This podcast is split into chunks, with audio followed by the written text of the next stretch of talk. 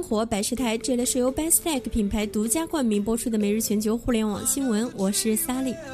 六月十二日消息，据英国金融时报报道，优贝本周对金融时报披露的一份电子邮件显示，优贝司机每天在中国市场的订单量逼近一百万单，这相当于六个月前优贝全球业务总量。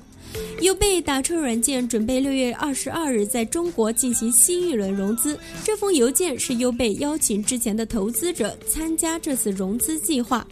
优贝 CEO 特拉维斯·卡拉尼克在一封题为“成功的优贝在中国”的电子邮件中表示：“我们的做成服务每天接收到订单数量几乎达到一百万份，业务量较上月翻了一番。”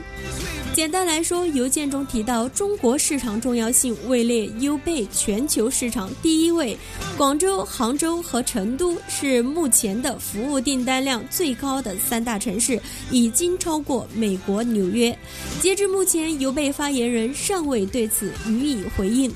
在此之前，优贝在几轮融资中筹得超过五十亿美元，其中包括百度公司投资的六亿美元。